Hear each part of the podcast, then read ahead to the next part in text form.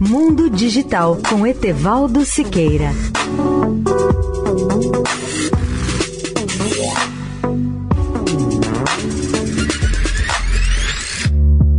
Olá, amigos da Eldorado. Desde 1970 tenho coberto o CES de Las Vegas, que se tornou o maior evento do mundo na área eletrônica de entretenimento.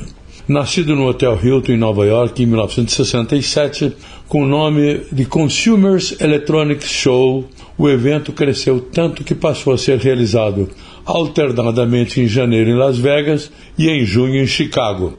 E nos anos 90 ele se fixou definitivamente em Las Vegas e passou a ser identificado simplesmente pela sigla CES, ou CES em português. Este ano o evento será realizado apenas virtualmente.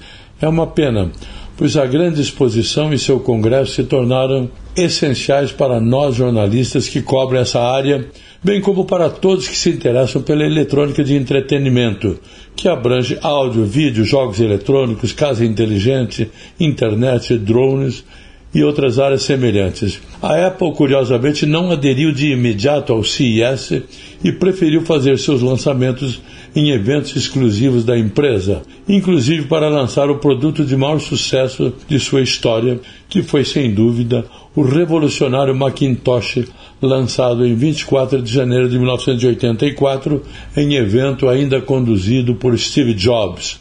Lembro-me do sucesso desse computador não apenas nas primeiras semanas após o lançamento, mas também nos anos seguintes. Na verdade, o Mac revolucionou a computação pessoal. Etevaldo Siqueira, especial para a Rádio Eldorado.